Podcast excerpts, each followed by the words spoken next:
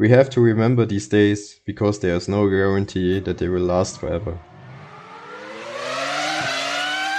Checkered Flag, dein Formel 1 Podcast.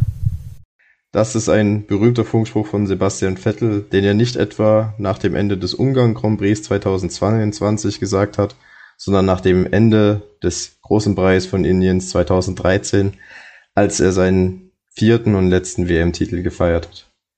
Mit ihm verlässt ein Großer die Bühne am Ende des Jahres und Yannick, Christian und ich, wir wollen heute darüber reden, über einen Mann, der uns in unserer Jugend stark geprägt hat.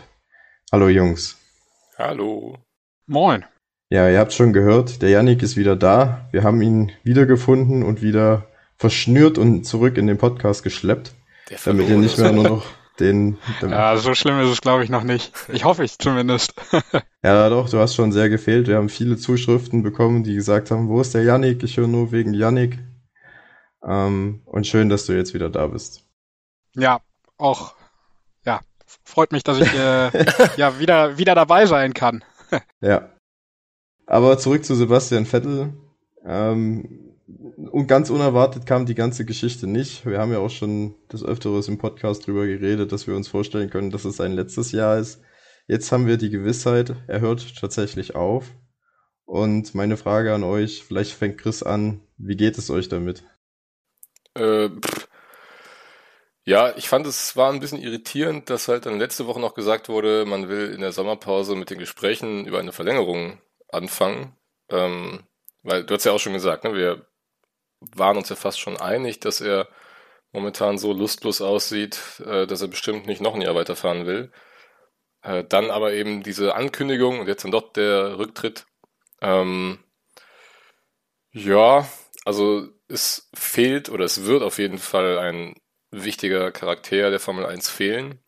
Ähm, denn er ist ja eigentlich, wenn wir mal ehrlich sind, der Einzige, der so ein bisschen aus diesem was heißt ein bisschen, eigentlich komplett aus dieser glattgebügelten PR-Masche rauskommt und wirklich bei allen Themen durchweg seine Meinung vertritt und äh, dass er auch vor allem abseits der Strecke eigentlich ausdrücklich oder ausschließlich positiv tut. Von daher wird er der Formel 1 definitiv fehlen, als Fahrer sowieso, weil vierfacher Weltmeister wirst du nicht im Vorbeigehen. Ähm, auch wenn ich jetzt von ihm als Fahrer nie ein Fan war, ähm, aber das sieht ja jeder anders. Ähm, aber klar, unterm Strich würde ich auf jeden Fall sagen, ähm, dass dann da ein großer Fahrer von der Bühne geht, den wir vermutlich alle vermissen werden. Ja, ich mag mich da äh, dir anschließen, Chris. Ähm, ich finde, aus deutscher Sicht verliert die Formel 1 so ein bisschen das Gesicht. Denn ähm, ja, er hat schon eine Ära geprägt, finde ich, mit den vier Weltmeistertiteln. Ähm, konnte so ein bisschen, ja, so den Michael Schumacher-Hype der neuen Generation entfachen. Und ähm, ja, wenn man sich so überlegt, dass er 2010 Weltmeister geworden ist und wie lange das jetzt schon wieder her ist, da denkt man dann auch mal selber nach, wo war man damals und was hat man damals gemacht und ja, wie alt war man damals auch und äh, dass jetzt so ein großer Charakter die Bühne verlässt und ähm, sich der Familie widmet, äh, kann man, glaube ich, absolut verstehen. Und äh, ja, da wünscht man ihm, glaube ich, nur das Beste. Und ich glaube, er ist auch sehr beliebt gewesen, mh, auch wenn er immer mal wieder aneckt. Aber äh, im Großen und Ganzen, glaube ich, ist das eine sehr erfolgreiche Karriere gewesen. Ähm, und ja, ich glaube, im, im, amerikanischen Sport würde man sagen, Future Hall of Famer. Also äh, jemand, den die Formel 1 definitiv nicht so schnell vergessen wird. Ja, ich glaube, dann bin ich derjenige von uns dreien, den das am meisten erwischt hat. Ich habe es ja schon ein paar Mal erzählt, ich großer Vettel-Fan bin und ja, er mich auch eigentlich zu diesem Sport so hingebracht hat. Ähm, als du hast das angesprochen, wie alt war man, als er seinen ersten Titel geholt hat? Ich war damals 13, also noch blutjung und habe ja die vier Jahre, die er den Sport dominiert hat, quasi waren meine ersten Formel 1 Jahre, die ich, wo ich kein Rennen verpasst habe, wo ich alles angeschaut habe. Ähm, und er war schon dann so die prägende Figur dann auch meiner Sporthistorie, wenn man das so sehen will. Ähm, hab dann auch mit ihm mitgeleitet, als er bei Ferrari war und es immer wieder schief gegangen ist. ähm, und jetzt auch bei Aston Martin, wo man dann am Ende halt auch schon gemerkt hat, okay, er hat innerlich mit der Formel 1 abgeschlossen. Ähm, er wird auf jeden Fall fehlen, nicht nur als Fahrer, auch, sondern auch als Typ. Nicht nur, weil er Sachen irgendwie thematisiert, die thematisiert werden müssen, sondern einfach, weil er auch immer so einen gewissen Witz hatte, ähm, der ihn auch so ein bisschen einmalig gemacht hat. Ähm, kann man sich diverse Compilations bei YouTube angucken. Kann ich auch nur empfehlen, wo Sebastian Vettel mit irgendwelchen Journalisten äh, Schabernack treibt. Das ist äh, sehr witzig teilweise. Ja, es ist ein bisschen komisch. Wir nehmen das jetzt am, am Dienstag, nee, am, am Montag nehmen wir es auf nach dem Rennen. Am Dienstag wird es für euch veröffentlicht. Wir haben ähm, vor ungefähr zwei Stunden erfahren, dass Alonso Vettel bei äh, Aston Martin ersetzen wird. Das Ganze halt drei Tage nachdem er angekündigt hat, dass er sich aus dem Sport zurückzieht. Es hat ein bisschen ein Geschmäckle jetzt, weil ich mir dann jetzt die Frage stelle, ist der Rücktritt vielleicht dann doch nicht so freiwillig passiert, wie man es uns hat glauben lassen wollen, sondern hat man bei Aston Martin quasi den vierfachen Weltmeister durch den zweifachen ersetzt und Sebastian Vettel quasi in den Ruhestand geschickt. Wie seht ihr das, äh, Yannick? Vielleicht kannst du uns mal deine Einschätzung geben. Glaubst du, das ist der Fall oder denkst du, das haben die wirklich einfach äh, Aston Martin und Alonso jetzt innerhalb des Ungarn Grand Prix in den drei Tagen da den Vertrag ausgehandelt?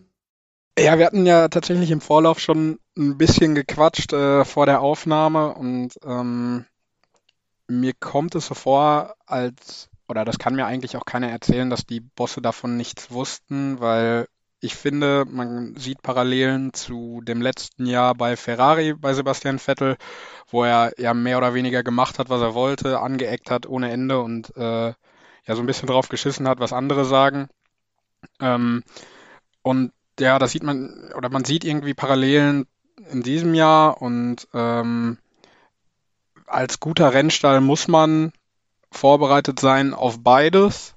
Und deswegen glaube ich, dass im Hintergrund äh, auch Gespräche stattgefunden haben, ohne eine finale Entscheidung von Sebastian Vettel zu haben oder zu wissen. Und ja gut, dann ist natürlich abzuwägen, ähm, wenn jetzt der Worst Case eintritt, der eingetreten ist, Sebastian Vettel beendet seine Karriere oder wechselt das Team, ähm, wer ist dann auf dem Markt, beziehungsweise wen will man, will, den kann man verpflichten. Ich meine, die liquiden Mittel sind ja da bei Aston Martin, um auch einen Hochkaräter zu holen und der wurde dann scheinbar in Fernando Alonso gefunden, der dann einen Multi-Year-Contract unterschrieben hat. Ähm, für mich Teil des Prozesses und Teil des Sports, weil es einfach so schnelllebig ist. Von daher eigentlich keine Hard- oder Bad Feelings mit der Entscheidung. Also glaubst du auch nicht, dass er vor die Tür gesetzt wurde, mehr oder weniger? Nein. Nein. Ja, Und du, Chris? Da bin ich das? auch bei Yannick, ja, ich bin aber Yannick, ähm, dass ich auch eher dann in der Annahme bin, dass Vettel das vielleicht doch schon länger wusste und deswegen Aston Martin mehr Zeit hatte. Also, dass es jetzt alles spontan passiert ist, das kann ich mir beim besten Willen nicht vorstellen. Dass ähm, Aston Martin ja dann auch erst seit Donnerstag weiß, ähm, dass Vettel aufhört und an einem Montag präsentieren sie dann schon Fernando Alonso, der auch eigentlich nie irgendwie gesagt hat, dass er jetzt auch bei anderen Teams ähm, ja, Gespräche führt. Äh, das schien immer so, als gäbe es für Alonso jetzt momentan nur noch Alpine oder sonst nichts. Ähm, deswegen, das kam jetzt schon extrem überraschend und das, wie gesagt, kann ich mir einfach nicht vorstellen, dass es jetzt in der Kürze der Zeit passiert ist. Ähm, selbst wenn dem so wäre, dass Aston Martin aus freien Stücken gesagt hat, wir wollen den Vettel nicht mehr, sondern dafür lieber Alonso, ja, Mai, dann, dann ist es halt so, dann ist es deren Entscheidung. Und ist halt dann die Frage, ne, ob sich überhaupt ein anderes Team dann noch mit Vettel beschäftigt hätte. Ähm, klar, es ist durchaus eine Möglichkeit, dass es dann für ihn ja, so eine Art Schutzmechanismus ist, dass bevor jetzt tatsächlich er nirgendwo anders mehr unterkommt, dass er dann die Karriere beendet. Aber äh, ja, ich bin da, wie gesagt, eher bei Yannick und glaube auch, dass es vielleicht dann eher vorher schon feststand, ähm, deutlich vorher, als wir jetzt alle denken. Ja, ich würde es mir zumindest wünschen, weil keine Ahnung, so, wenn er wirklich vor die Tür gesetzt worden wäre, dann wäre das ein ziemlich unrühmliches Ende für eine sehr glorreiche Karriere. Man vergisst immer, auch finde ich sehr schnell, dass Vettel der dritterfolgreichste Rennfahrer in der Formel 1 ist bisher. Also nur äh, Hamilton und Schumacher haben da mehr Siege und Weltmeisterschaftstitel geholt als er. Und für den drittgrößten aller Zeiten, wenn man ihn irgendwie so bezeichnen möchte, wäre das schon ein sehr unrühmlicher Abgang, da einfach mir nichts, dir nichts vor die Tür gesetzt zu werden. Ja, aber was heißt denn vor die Tür setzen, wenn ähm, einfach der Vertrag nicht verlängert wird? Also das hast du ja in, also auch in, in Mannschaftssportarten, ne? dass wenn ein Sportler ein gewisses Alter erreicht, gut, das kann man jetzt, damit kann man jetzt nicht argumentieren, weil Alonso ja nochmal ein paar Jahre mehr auf dem Buckel hat als Vettel. Ähm, aber ich meine, es gibt ja verschiedene Gründe, warum Zusammenarbeiten enden können. Und es ist ja jetzt nicht so, dass er irgendwie noch äh, ein oder zwei Vertrag gehabt hätte und die sagen jetzt, ähm, wir wollen jetzt aber den Alonso holen. Also ich sehe es jetzt noch nicht ganz so dramatisch, aber vielleicht auch nur deshalb, weil ich da eben noch so ein bisschen mehr Distanz zu ihm als Fahrer habe als du. Und ich glaube, um da nochmal anzuschließen, die Gegebenheiten bei Sebastian Vettel sind ja auch ganz anders, was er ja auch in seinem Statement gesagt hat. Ne? Er möchte sich um Nachhaltigkeitsthemen kümmern und ähm, ja, mehr Zeit für seine Familie haben. Und da ist halt der springende Punkt, Fernando Alonso hat keine ja. Kinder, hat, ke hat eine Freundin, ne? aber das, alleine das ist ja schon ein Punkt, der äh, Menschen zumindest mal zum Nachdenken bringt. Ja, ich glaube, den sollte man auch nicht unterschätzen, den Punkt. Ne? Also ich weiß gar nicht mehr, wer das gesagt hatte. Ähm, das ist halt schon ein Unterschied, wenn du von so einem Rennen nach Hause kommst und da wartet deine Familie, die äh, dich beim nächsten Mal schon wieder gar nicht mehr gehen lässt, oder da ist halt niemand, beziehungsweise, sag jetzt mal, nur in Anführungsstrichen ähm, äh, deine Freundin, ich glaube, die sind ja auch nicht verheiratet, ne? Ist ja nee. äh, mit der und seine von, von Servus TV für die Formel genau. 1, glaube ich, zusammen, ne? Und die ist ja auch, ja. die ist ja auch bei fast, also bei jedem zweiten Formel 1 Rennen ist sie ja auch mit an der Strecke. Ja. Also das ist ja dann nicht so eine klassische Ferndistanz, die genau, ja Formel 1 Fahrer meistens führen. Ja. Aber mich hat das, was er gesagt hat, Sebastian Vettel, warum er zurücktritt, mich hat das sehr an Kimi Räikkönen erinnert, der auch gesagt hat, äh, also 23 Rennen, das sind mir zu viel. Ich habe ein Kind, das ich aufwachsen sehen will, eine Familie, die mich braucht und ich habe einfach keine Lust mehr, über 200 Tage im Jahr weg zu sein ähm, und aus dem Koffer zu leben. Das klang, klang sehr Kimi-esk, wenn ich das so sagen darf. Ähm, ich meine, Michael Schumacher hat das ja damals auch so als Gründe genannt. Ja, wobei bei Michael Schumacher ist man ja sich bis heute noch so unsicher, ob das wirklich ein freiwilliger Abgang war oder nicht bei Ferrari. Ähm, zumindest. Aber ja, also die Entscheidung, warum er zurückgetreten ist, ich glaube, die, die kann man nachvollziehen. Ähm, diese Nachhaltigkeitsthemen hat er ja auch gesagt. Das ist ja dann schon auch ähm, ein bisschen heuchlerisch, ähm, dass er sich dafür einsetzt und dann quasi in dem umweltschädigsten Sport der Welt ähm, unterwegs ist. Das kann man auch nachvollziehen. Und ich glaube, das hat ihn auch ziemlich gefuchst. Also ständig in Konfrontation damit zu kommen und ständig den, ja, diese Brücke zu bauen, das ist mein Job, aber eigentlich kann ich die, äh, sind mir die Themen ja mindestens genauso wichtig, für die ich mich da einsetze. Ähm, und ich glaube, dass, dass ihn das ganz schön mürbe gemacht hat über die Zeit. Ja, das kann ich mir auch vorstellen. Ich hätte, was mich halt erwartet oder was mich gefreut hätte, ähm, ist, wenn er gesagt hätte, ich fahre jetzt noch ein, zwei Jahre, nicht weil ich irgendwie sportlichen Erfolg bekomme, sondern weil ich halt äh, so den, die Garantie habe, dass ich halt eine Medienpräsenz habe jedes Wochenende und halt da immer noch Themen platzieren kann, weil ähm, sei das, was er macht, das ist richtig und wichtig, aber ich glaube, jetzt im Rücktritt wird seine Stimme halt weniger Gehör finden als wie ja, wenn sie, wenn, ja. als sie es täte, wenn sie, wenn er noch Teil der Formel 1 wäre. Ja, wir erinnern uns, als er da in Kanada mit dem T-Shirt ankam und äh, da wo drauf stand, stand, dass ähm, irgendwie der Sandabbau Kanadas Klimasverbrechen ist und was das dann äh, für ein Backlash gegeben hat, auch mit der äh, Umweltministerin von Kanada und so. Solche Geschichten werden halt wahrscheinlich nicht entstehen, wenn er einfach, keine Ahnung, irgendwelche Interviews gibt. Äh, wenn er kein Fahrer ist mehr im Ruhestand. Ich meine, von wie vielen Fahrern im Ruhestand hört man denn auch noch so Sachen? Also ich glaube, da nimmt er sich schon sehr viel Medienpräsenz weg. Und ich hatte mir gehofft, nicht aus dem sportlichen Reiz, dass er weitermacht, sondern einfach ähm, aus diesem ja, Marketingreiz, sage ich jetzt mal auch, den die Formel 1 hat, diesen Werbeeffekt. Aber na gut, jetzt hat er sich halt so entschieden. Und ähm, wir müssen damit leben oder ich muss damit leben und es gibt auch eine Zeit nach Sebastian Vettel. Ähm, ist halt aus deutscher Sicht schade, dass wir jetzt nur noch einen deutschen Fahrer haben, den Mick Schumacher. ich weiß nicht, erinnert ihr euch noch an 2012, wo wir irgendwie sieben deutsche Fahrer im Grid hatten? Das war schon ähm, nicht, nicht, schlecht, ja. Ja, das war schon ziemlich verrückt. Kriegst du die jetzt noch alle aufgezählt? Innerhalb ich von glaube, sieben Sekunden? Ja, also Vettel, Rosberg, Schumacher, ähm, dann äh, Hülkenberg, ähm, Sutil, Glock. Sutil, Glock, mhm. genau. Ich glaube, das waren dann aber auch die sechs, also ich glaube, sieben waren es nicht. Ja, und den Winkelhock noch, ne? ja, aber, aber der ist ja, glaube ich, nur, nur das eine Rennen nur Nürburgring 2007 ja, gefahren. Ja. aber, aber er hat Führungsrunden. Ja, es ist halt trotzdem, wenn man mal überlegt, ähm, jetzt haben wir Mick Schumacher und in den Junior-Kategorien ist jetzt auch kein junger Fahrer, der sich dann noch aufdrängt. Ähm, also Motorsport Deutschland wird ohne Sebastian Vettel halt auch wirklich an Standing verlieren.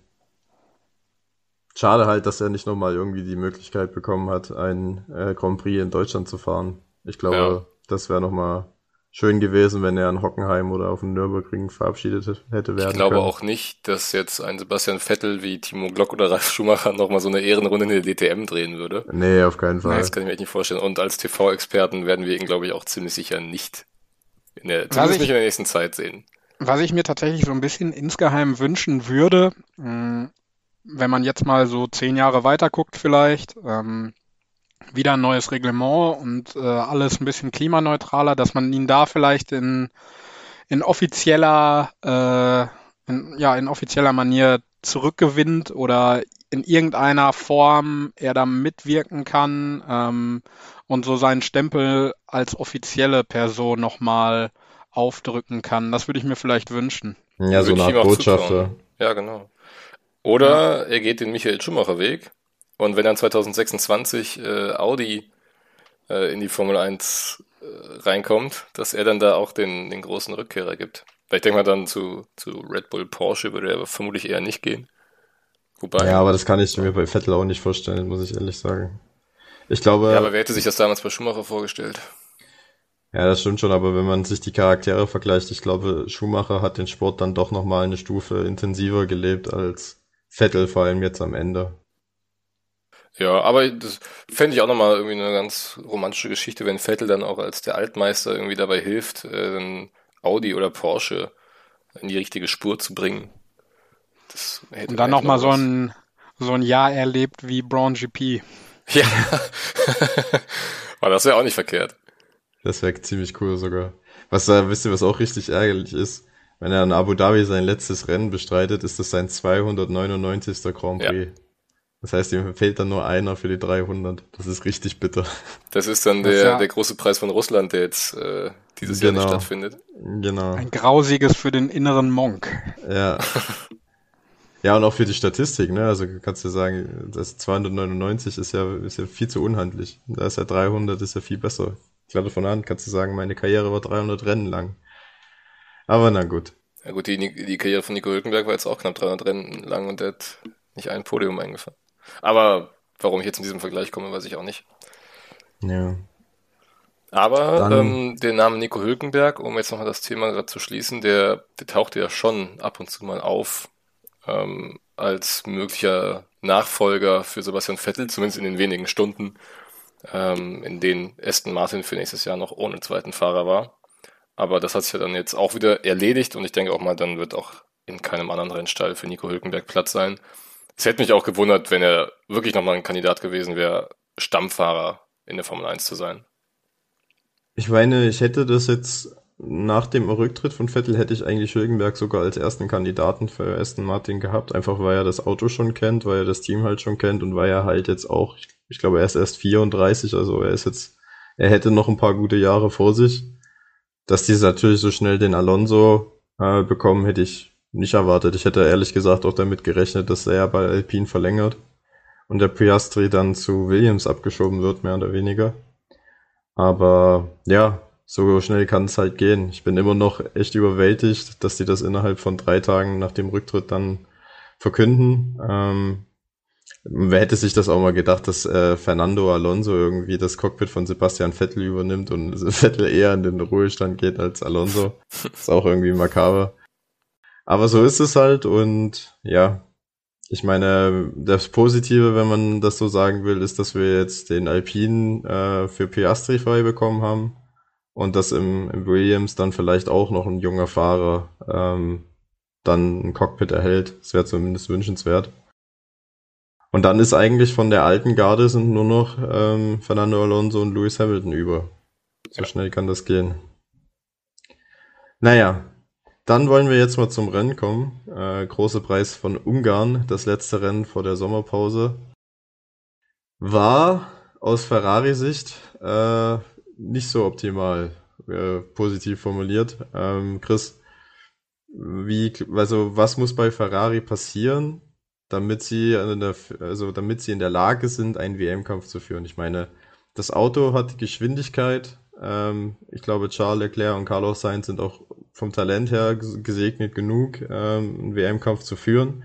Aber warum klappt es bei Ferrari Woche für Woche nicht, äh, ein ordentliches Resultat einzuführen, einzufahren? Kurze Antwort, Mattia Binotto. Also. Dex? Ja, ähm, ich finde, ganz ehrlich, er ist jetzt lang genug da. Er hatte die schlechteste Ferrari-Saison seit Ewigkeiten zu verantworten. Ähm, hat jetzt wirklich zwei hochtalentierte Fahrer, hat ein Auto, das funktioniert und hat aber dann trotzdem ein Team zusammengestellt, was absolut nicht Ferrari-würdig ist. Vor allem dann nicht, und da zähle ich ihn halt auch mit zu, äh, wenn dann so Sprüche kommen, ich weiß nicht, ob es äh, nach Frankreich oder nach Österreich war, ähm, dass man sich ja jetzt auch erstmal wieder daran gewöhnen müsse, um Titel mitzufahren und dass es ganze Team Ferrari dafür auch eine Eingewöhnungszeit braucht. Äh, nein, das ist, das ist die schlechteste Ausrede, die du als Ferrari-Chef bringen kannst. Ferrari lebt ja eigentlich davon, dass sie nicht nur in Italien, sondern in der gesamten Formel 1 und Motorsportwelt seit Dekaden äh, vergöttert werden. Und äh, es wird auch einfach seit jeher erwartet, dass Ferrari immer vorne mit dabei ist. Und jetzt zu sagen, ja, wir haben schon so lange nicht mehr ein gutes Auto gehabt, wir müssen jetzt auch erstmal wieder gucken. Das war 2018 genau dasselbe, was ihnen damals auch dann irgendwie so wieder, ja, nicht unbedingt gefehlt hat. Es war einfach diese Unfähigkeit manchmal. Also wir, wir sagen jetzt schon so oft, Ferraris größter Gegner ist Ferrari selbst und das zeigt sich halt irgendwie Woche für Woche. Also wenn du bei jedem anderen Auto siehst, dass die harten Reifen absoluter Käse sind und deine direkten Konkurrenten gehen auf Mediums, die ich halt bis dahin im Griff habe, dann mache ich eine Sache und das ist Covern. Und dann probiere ich nicht irgendwas aus mit, ach komm, nehmen wir doch mal die harten Reifen, äh, viel Glück, Schal. Und äh, du vergeigst ein Rennen, dass du von zwei und drei startest und Red Bull startet von zehn und elf und im Endeffekt gewinnt Verstappen das Rennen. Du bist mit deinem besten Ferrari nur auf Platz vier und Leclerc hat mal eben äh, nochmal 17 Punkte aufgedrückt bekommen für die Fahrer-WM. Also, sorry, aber das, das funktioniert nicht. Das kann nicht funktionieren, wenn man sieht, was halt auch teilweise schon für, für Teamchefs Ferrari verlassen haben oder verlassen mussten, die in meinen Augen bessere Arbeit geliefert haben. Ich wollte gerade einhaken, dass ich mir nicht so sicher bin, ob der Fisch wirklich nur vom Kopf her stinkt. Weil wenn wir uns an 2018 zurückerinnern, da war Maurizio Arrivabene Teamchef, der Vorgänger von Mattia Binotto. Ja. Und da waren die Symptome eigentlich die gleichen. Also komische Strategieentscheidungen, Zuverlässigkeitsprobleme. Ähm, der Fahrer, der um die WM kämpft, in dem Fall Sebastian Vettel, hat sich auch den einen oder anderen Fehler geleistet. Also das erinnert wirklich schon sehr an dieses Jahr und stellte mir halt die Frage auf, ob das nicht eher das gesamte Team ist, das in der Organisation schlecht bestellt ist oder dass da die falschen Leute an den wichtigen Positionen sitzen.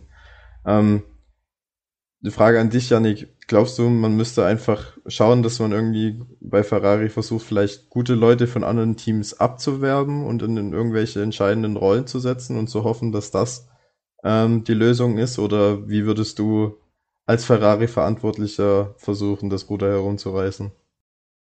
Also erstmal wäre ich jetzt froh, dass nach diesem Rennen Sommerpause ist, äh, dass man jetzt über dieses Rennen ein bisschen Gras wachsen lässt und mal Ruhe einkehrt. Ähm, dann möchte ich kurz noch zu Mattia Binotto einhaken, denn ich glaube nicht, und das ist jetzt ein Statement, ich bin mal gespannt, inwieweit sich das bewahrheitet nach der Sommerpause. Ich glaube nicht, dass er die Sommerpause überleben wird bei Ferrari, oh. sondern ähm, ersetzt wird. Und ähm, dann zu deiner Frage, Paul. Ähm, ich glaube, das ist ein ganz wichtiger Prozess, der ähm, immer mal wieder durchgeführt werden muss, weil ähm, du wirst ja irgendwann betriebsblind, wenn du nur dieselben Leute am, am Arbeiten lässt. Ich meine, Red Bull ist eine Erfolgsgeschichte ähm, und auch Mercedes ist eine Erfolgsgeschichte.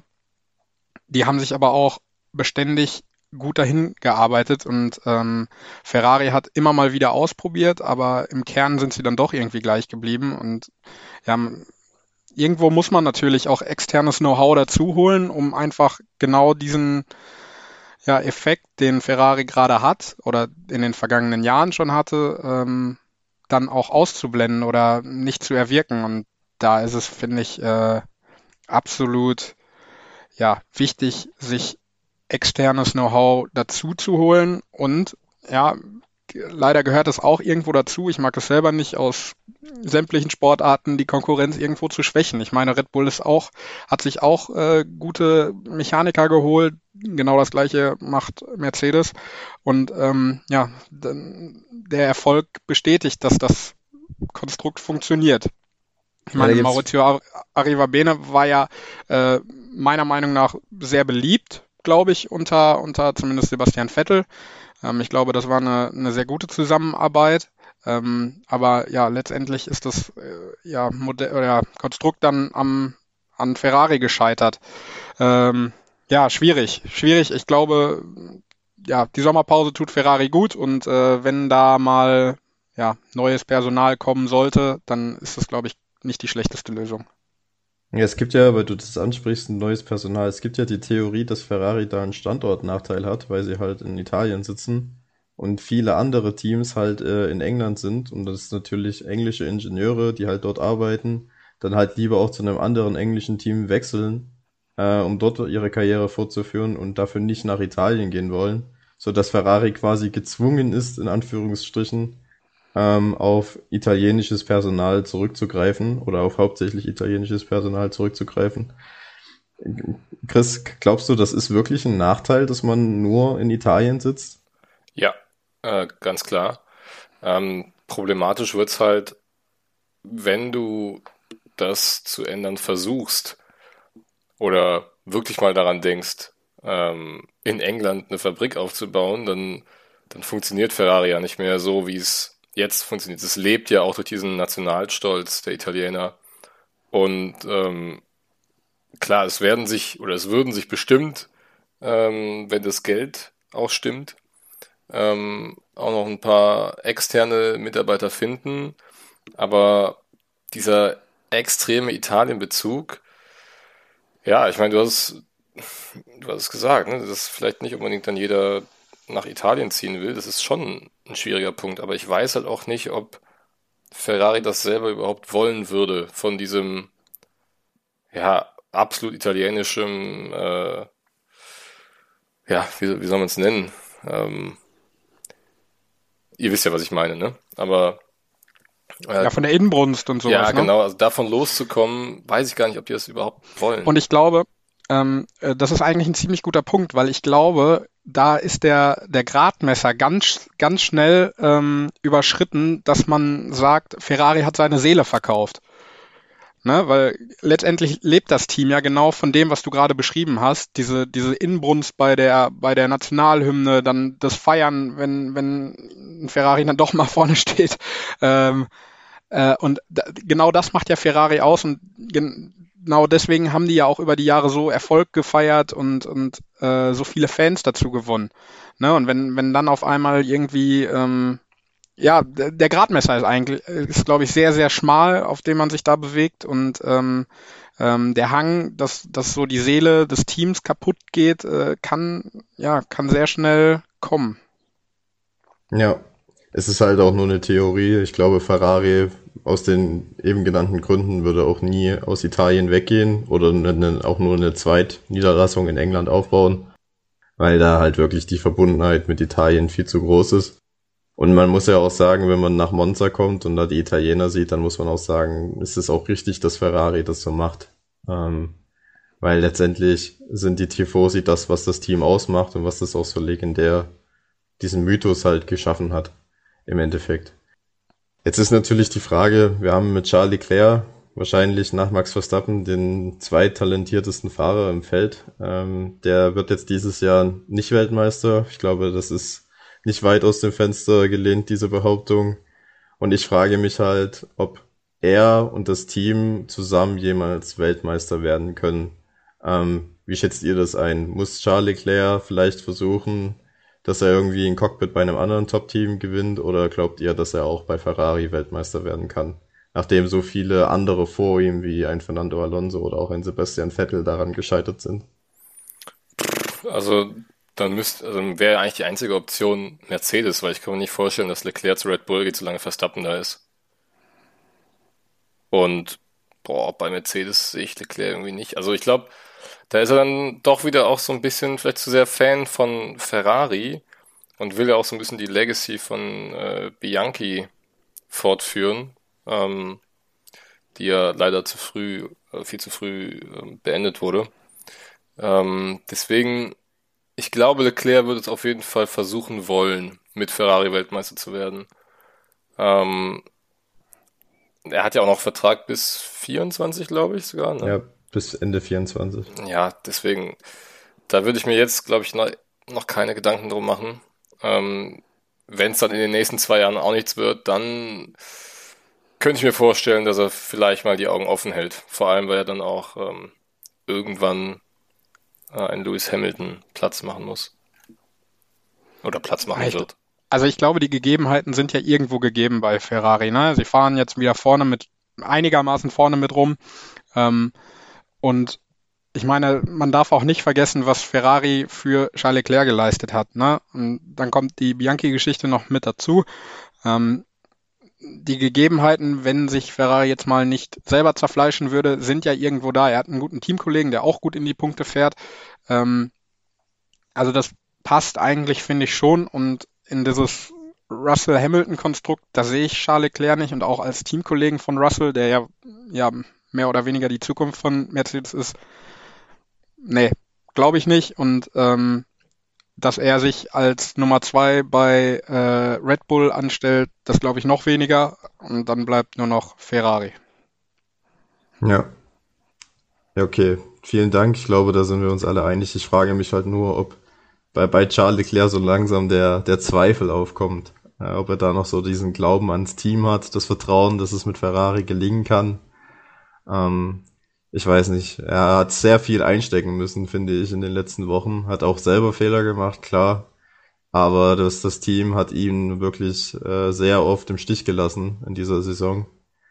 Und ich frage mich halt, ob er noch so diese Verbundenheit zu Ferrari spürt oder ob es da schon die ersten Risse gibt.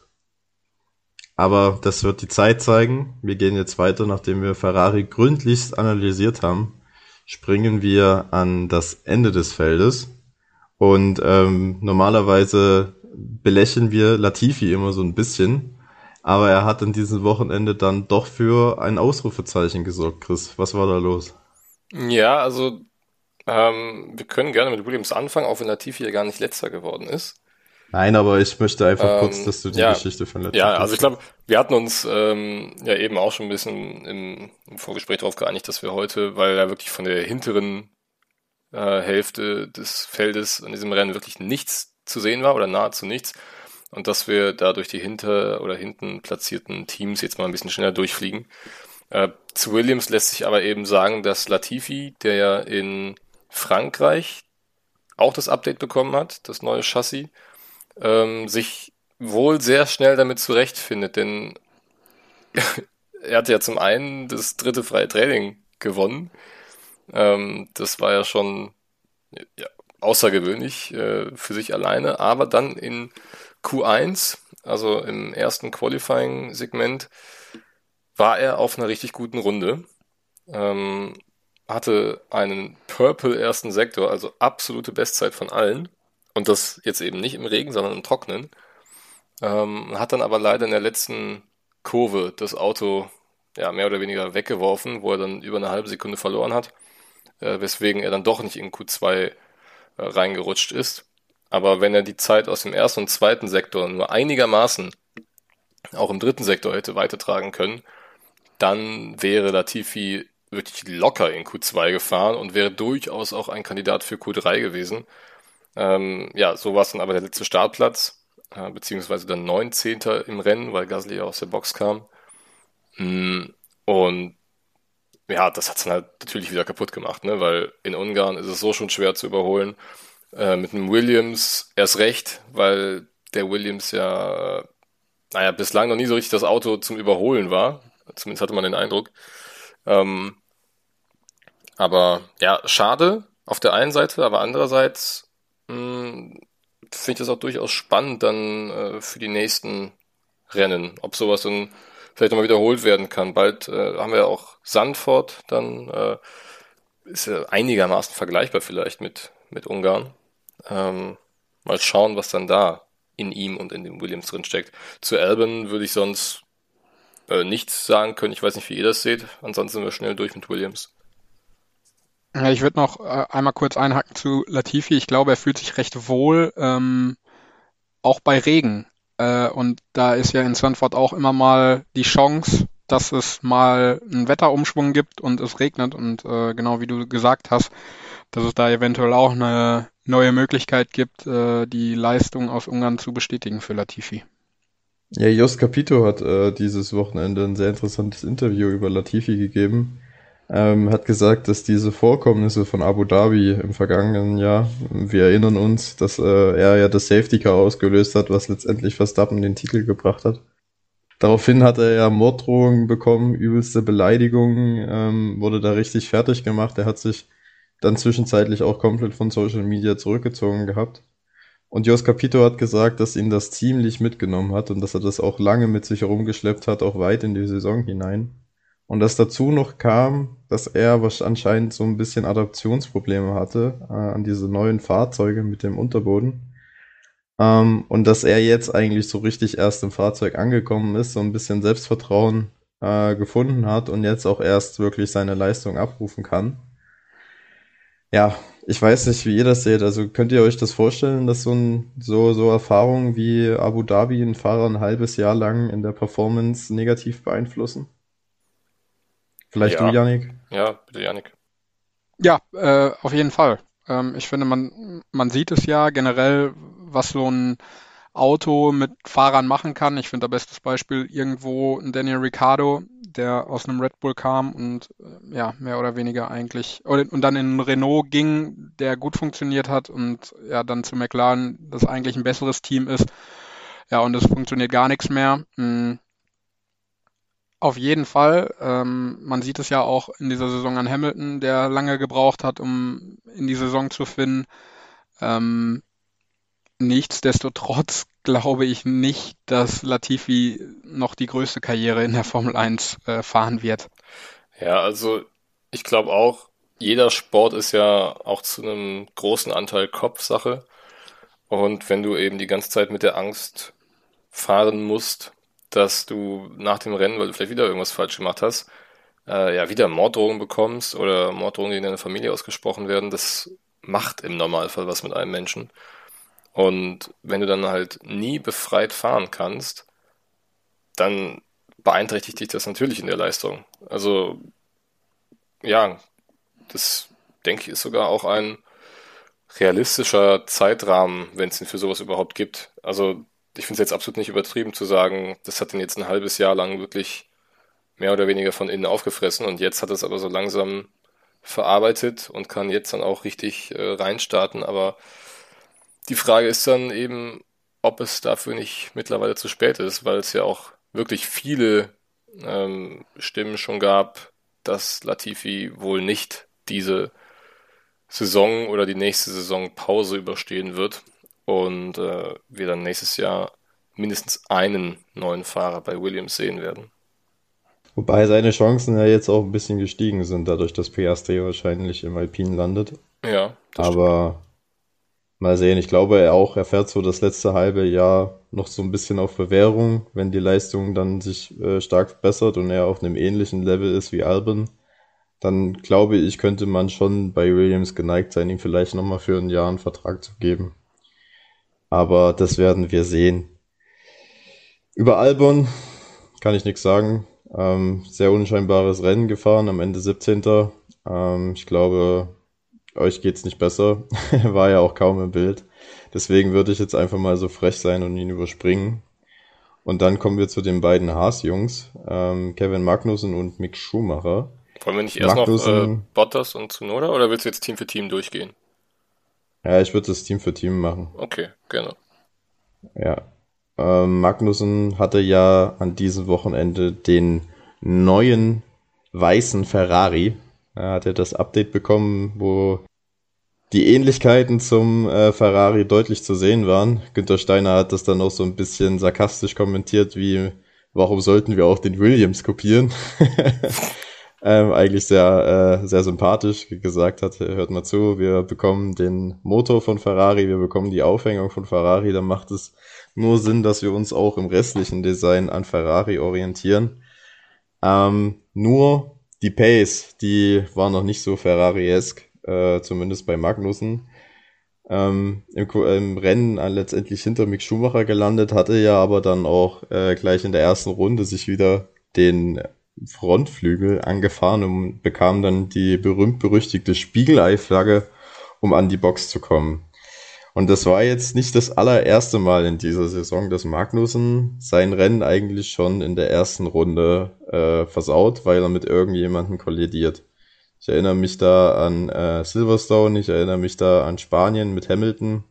Also da gab es schon das eine oder andere Mal und wahrscheinlich hat ihm das auch schon den einen oder anderen Punkt gekostet. Ähm, jetzt frage ich dich, Chris, wenn du Günter Steiner wärst, was würdest du zu Kevin Magnussen sagen? Äh, dass er zumindest mal meine Tür ganz lassen soll und die nicht zuknallen soll. ähm, ja, also ich fand es in der Szene schon extrem unglücklich, weil ich glaube, Ricardo war es, der da vor ihm auch abrupt nochmal abbremst. Äh, das ist ja direkt alles in Kurve 1 passiert. Ja, einfach absolut unglücklich, ne? Aber wie du schon gesagt hast, wahrscheinlich jetzt mindestens einmal zu viel für eine Saisonhälfte. Ähm, weil ja auch die Haas auf den Mediums gestartet sind und man ja auch überlegt hatte, vielleicht gibt es ja dann die Chance auf eine Einstopp-Strategie. Ähm, aber wenn du dann ja nach fünf Runden schon auf die harten Reifen wechseln musst, dann ist ja eigentlich schon klar, dass du damit nicht durchfahren kannst. Der kam dann ja nochmal an die Box. Ähm, ich sehe gerade in Runde 35. Klar, das wirft dich zurück. Und in Ungarn ist äh, jeder extra Stop, den du machst, ja, nochmal zusätzlich äh, schwerwiegender, weil äh, Track Position eben schon sehr, sehr wertvoll ist auf dieser Strecke. Aber ja, ich meine, das, das Rennen von Magnussen war schnell vorbei. Äh, Schumacher hatte auch leider wieder gar keine Pace. Ähm, ja, weiß ich nicht. Ist auch eigentlich viel zu, ähm, ja, schon viel zu gesagt jetzt. Ich wüsste jetzt sonst nicht mehr, was uns noch zu Haas einfallen kann. Yannick, vielleicht noch irgendwas? Nee, ich möchte mich äh, dir kommentarlos eigentlich anschließen, weil du alles gesagt hast. Ja, das Einzige, halt... das Einzige, was ich vielleicht äh, noch sagen würde, ähm, dass ich das schon irgendwie ein ganz schöner Nackenschlag für ähm, Mick finde, dass Magnussen letztendlich das Update bekommen hat, weil wenn man sich die ähm, ja, Ergebnisse aus den letzten Rennen anguckt, dann liegt ja das Momentum schon irgendwo bei bei Mick und äh, dass dann ja Magnussen letztendlich das Update kriegt, weiß ich nicht, ob das so glücklich gelöst wurde. Ja, das sehe ich ähm, genau anders. Ähm, Magnussen ist ja der WM der besser platzierte Haas-Pilot, hat mehr Punkte für das Team geholt und es ist ja in der Formel 1 auch Usus, dass wenn dann irgendwie ein neues Update-Paket kommt, was nur einfacher erhalten kann, weil halt nicht genügend Teile da sind, dass das dann der besser platzierte Fahrer bekommt. Ähm, und man muss ja jetzt auch mal so ehrlich sein, so eine richtige Offenbarung war das Update zumindest an diesem Wochenende noch nicht. Also ähm, ich glaube nicht, dass da Mick äh, ja viel verpasst hat, sagen wir es mal so. Ähm, generell finde ich, ist es schon zu beobachten dieses Jahr, dass die Updates, die an die Autos gebracht werden, nicht sofort funktionieren, sondern dass das immer so zwei, drei Rennen braucht, bis die, bis die wirklich zünden. Also vielleicht sehen wir dann in, äh, ja, in Monza oder in Sandford ähm, die Auswirkungen des Haas-Updates erst, aber in Ungarn war da meiner Meinung nach sehr wenig von zu sehen. Bis gar nichts eigentlich. Ja, finde ich auch. Das tröstet das dann halt so ein bisschen. Aber, also ich kann Janik schon verstehen. Ähm, ich sehe halt auch noch die Punkte dann, dass Magnussen ja auch noch nicht, gut, beide Phasen noch nicht bestätigt für nächstes Jahr, ne? Aber äh, Magnussen Doch, Magnussen hat Vertrag Magnussen ist bestätigt. Jahr. Ist schon bestätigt. Ja. Ja, ja der, hatte, der, der hat zumindest einen, Vertrag. Der hat einen Zweijahresvertrag gekriegt bei seiner Rückkehr. Genau dann äh, ist dieser Punkt natürlich wieder völlig in Luft aufgelöst. Ähm, ja gut, da kann ich nichts mehr dagegen sagen. Genau, dann kommen wir zu den McLaren, die ja eigentlich schon typisch wieder ein völlig unterschiedliches Wochenende erlebt haben. Lando Norris am Ende auf Platz 7, Ricciardo am Ende auf Platz 15 Norris hatte sich sogar auf Platz 4 im Qualifying qualifiziert, äh, musste dann aber im Rennen dann doch ein bisschen nach hinten schauen. Aber bei Ricciardo lief wieder gar nicht zusammen. Es gab diesen einen ziemlich coolen Move, wo er aber auch die Unterstützung von Esteban Ocon hatte, wo er an beiden Alpinen gleichzeitig vorbeigegangen ist. Das war so sein Rennhighlight, aber ansonsten hat er auch wieder selber sehr viel missgebaut, Yannick. Ähm, ich weiß nicht. Bei Ralf Schumacher hat gestern schon gesagt, er würde sich wundern, wenn Ricciardo noch am Ende der Sommerpause im McLaren sitzt. Siehst du das ähnlich? Muss ist jetzt bei der, Zeitpunkt gekommen, wo McLaren die Reißleine ziehen muss und sagen muss, äh, ist mir jetzt, ist uns jetzt egal, wie viel das kostet. Wir kaufen dich jetzt aus dem Vertrag hinaus und äh, ersetzen dich durch einen anderen Fahrer. Würdest du das jetzt an Andy Seidels Stelle machen? Es ist natürlich nicht ganz so leicht, weil Ricardo ist immer noch eine Persönlichkeit in der Formel 1, der einen sehr hoch dotierten Vertrag hat und seine Leistung erstmal nicht bringt. So, das sind die Fakten. Ähm, ich glaube, im Team harmoniert er recht gut mit Lando Norris, was natürlich dann irgendwo ja gar nicht so verkehrt ist. Ich glaube, mittlerweile hat er sich auch damit abgefunden, irgendwo der Nummer zwei Fahrer zu sein, weil Lennon Norris ist einfach, äh, ja, Rest of the Best.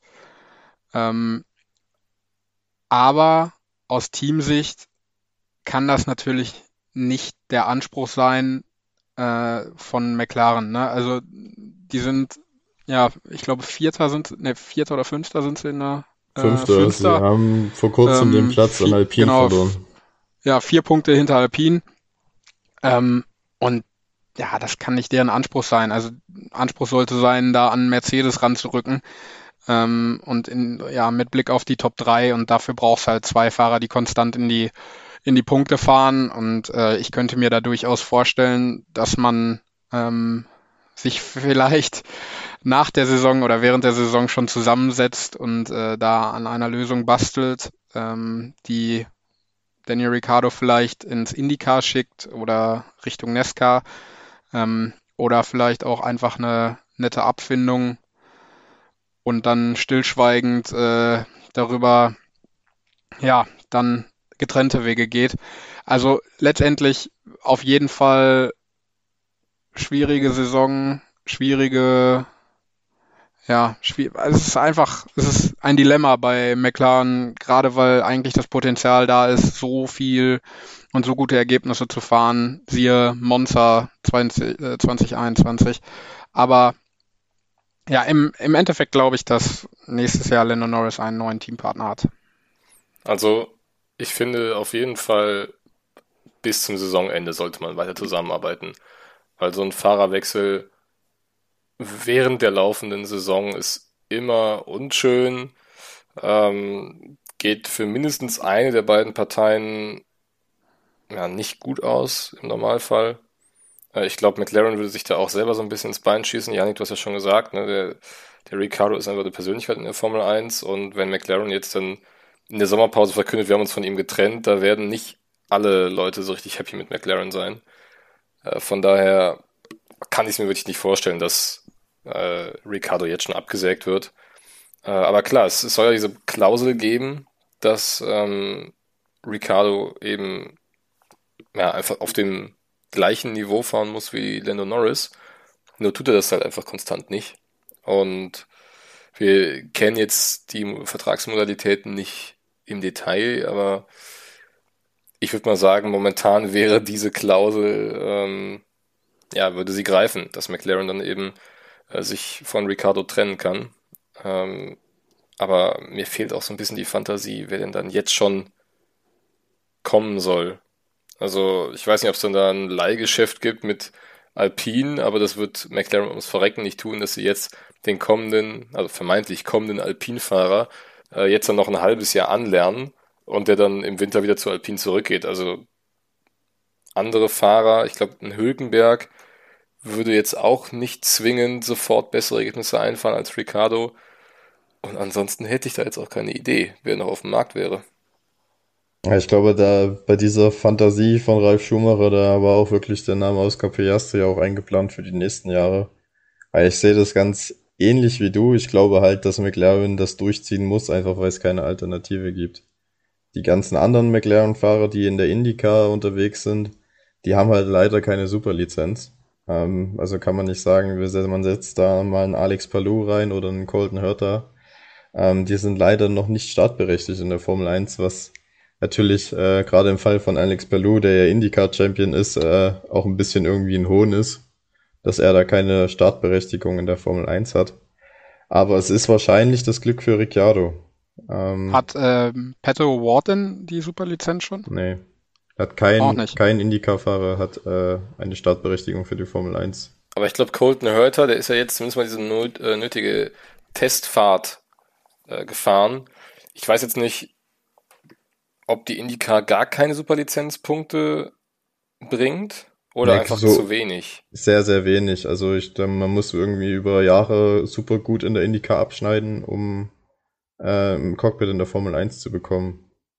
Also es ist halt wirklich äh, auf einem Niveau, das es lächerlich macht. Ja, da, mu da muss ja, da muss der Colton Hurter zumindest mal jetzt irgendwie die, diese Trainingssessions bekommen, ne? Genau. Die er McLaren auch noch nicht abgedrückt hat.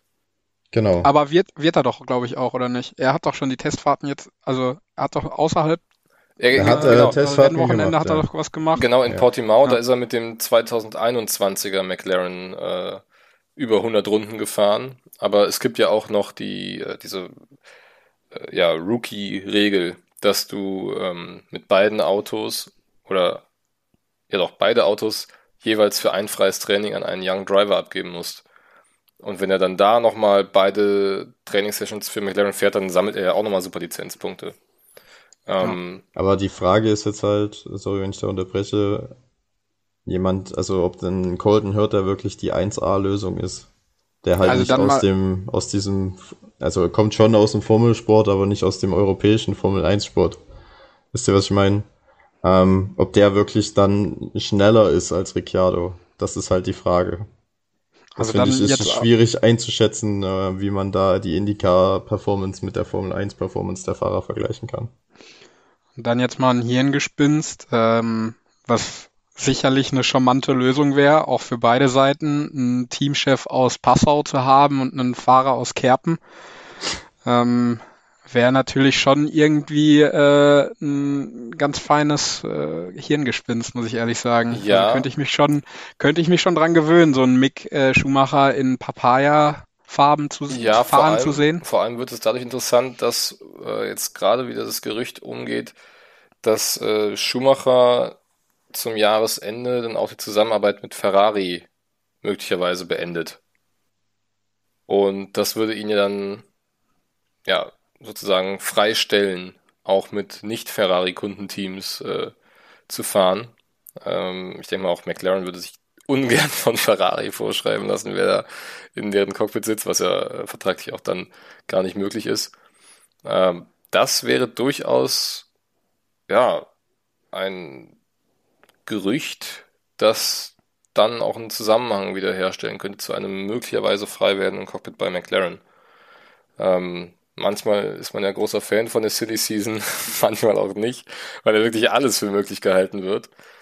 Aber ich meine, ich glaube, keiner von uns hat jetzt damit gerechnet, dass heute Morgen ein Fernando Alonso bei Aston Martin vorgestellt wird. Demnach ist ja auch irgendwie alles möglich in der Formel 1 und man muss da auch mit allem rechnen. Aber klar, äh, deutscher Teamchef, deutscher Fahrer, das hätte durchaus Potenzial. Ja, vor allem, wenn, wenn man jetzt mal ehrlich ist, ist Mick halt die wirklich einzige valide Alternative, die noch auf dem Markt ist für nächstes Jahr, würde ich ja, sagen. auf jeden Fall eher als äh, Antonio Giovinazzi. Ja, ja gut. Der auch wieder Ferrari abhängig dann wäre, ne? Genau. Also, Und ähm, ja, wir hatten ja eben auch noch, jetzt können wir mal gerade ganz kurz eintauchen in die Silly Season.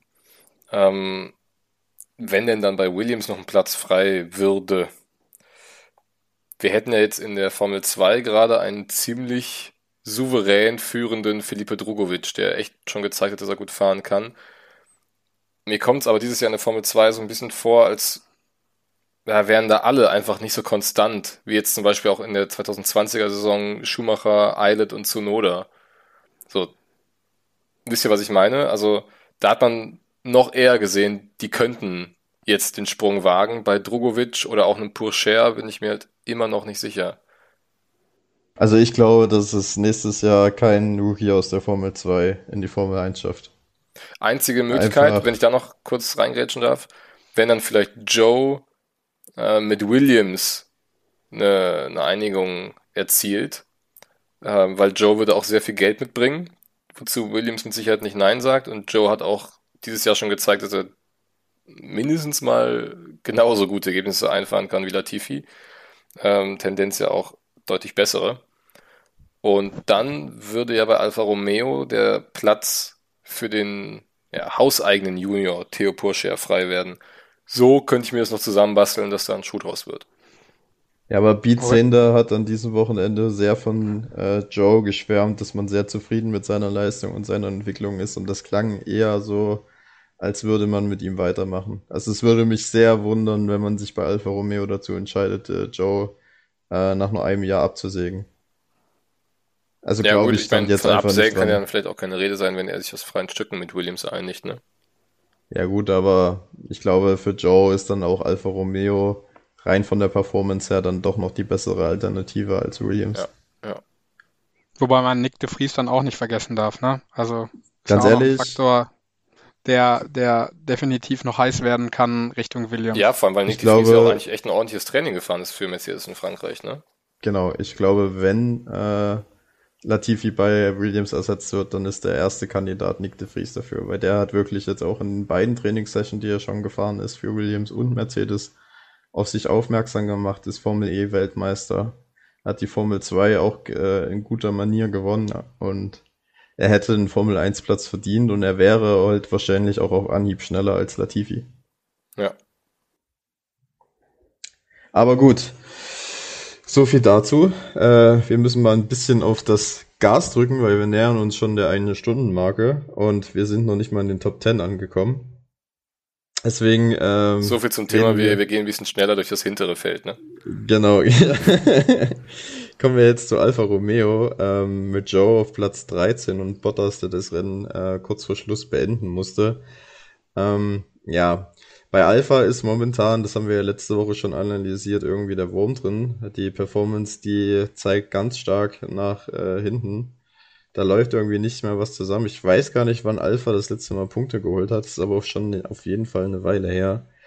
Ähm, und von dieser Anfangseuphorie äh, vom Beginn der Saison ist irgendwie nichts mehr zu spüren.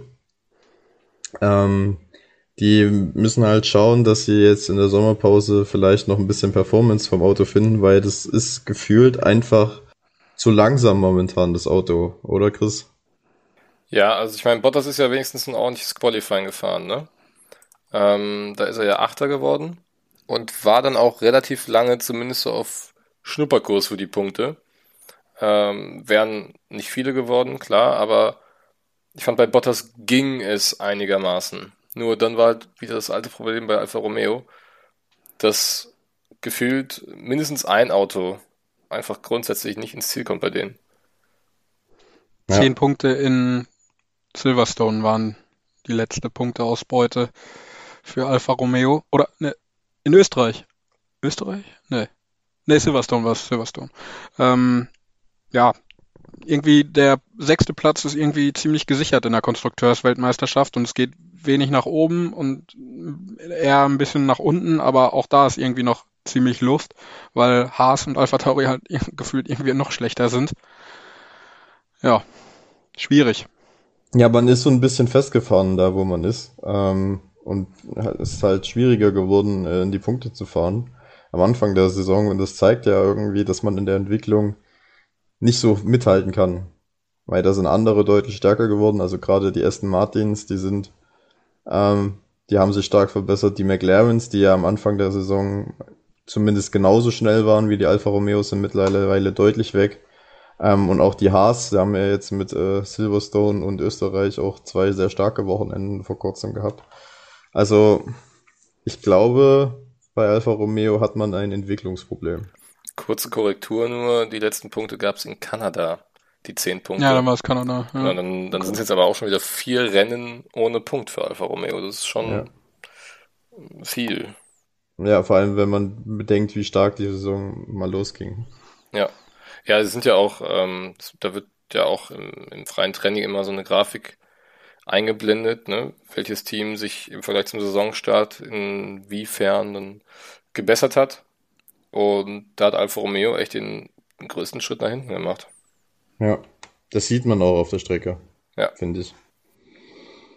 Und ebenfalls nicht nach vorne geht's für Alpha Tauri, die ja wirklich eine richtig bescheidene Saison erleben, wenn man das so sagen darf. Helmut Marko hat auch äh, im Interview bei Sky an dem Wochenende gesagt, dass man überhaupt nicht zufrieden ist mit der Performance von Alpha Tauri in diesem Jahr.